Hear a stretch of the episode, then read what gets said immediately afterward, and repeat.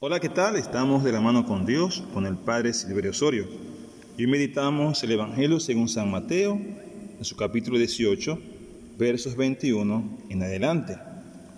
En estos días también meditamos unos versículos que están en el capítulo 18, versículos del 15 al 20, eh, donde se trataba de un pecado notorio en el seno de la comunidad, donde se pedía que fuéramos este, sí, a solas, después con la comunidad y luego la iglesia poder de atar y desatar. Aquí, en esta parte del Evangelio, el discurso se refiere a la ofensa hecha de persona a persona. La respuesta es necesariamente el perdón. Como así el perdón que propone Jesús no tiene límites. La parábola del servidor inmisericordia es en su conjunto un verdadero comentario sobre la quinta petición del Padre Nuestro, que ya había sido objeto en un primer comentario inmediatamente después de la oración misma, y que podemos encontrar en el capítulo sexto del mismo Evangelio según San Mateo.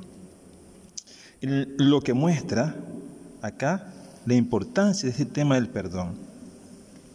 En el capítulo cuarto de la primera carta de San Juan encontramos también el mismo tema, pero expresado en términos de amor.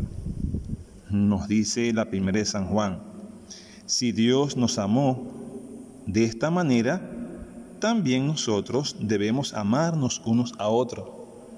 Por eso la respuesta de Jesús ante la pregunta, de Pedro es el perdón que no tiene límites, el perdón que va más allá, el perdón que se convierte en amor, cosa que no es fácil.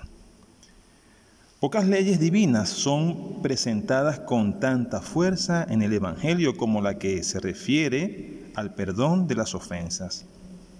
Ya de prueba claramente, prueba claramente la importancia de esta ley el texto sagrado nos recuerda la necesidad absoluta de perdonar las ofensas que hemos recibido, si queremos que Dios perdone nuestros pecados. Pedro cree dar pruebas de gran generosidad al preguntar si debe perdonar hasta siete veces. ¡Wow! Siete veces. Pero Cristo, el Maestro, el Mesías, el Señor, al responderle, no indica un número preciso. Dice que se debe perdonar sin límites, continuamente, siempre. Naturalmente, esta exigencia de Cristo no es fácil. Y yo que te lo digo, nada sencillo el perdonar. Las ofensas entran muchas veces hasta lo profundo del corazón, donde las heridas sanan lentamente y dejan una cicatriz. Solo el ejemplo de Jesús y su gracia pueden darnos la fuerza necesaria para cumplir su mandamiento. Solo cuando dejamos que el Señor toque nuestro corazón, nuestra vida, estas heridas van a sanar y el perdón va a poder ser una realidad. Insisto, no es fácil perdonar, pero cuando nos abandonamos en las manos de Jesús, viene con Él, viene y la cosa se hace diferente. Que Dios te bendiga. Feliz día.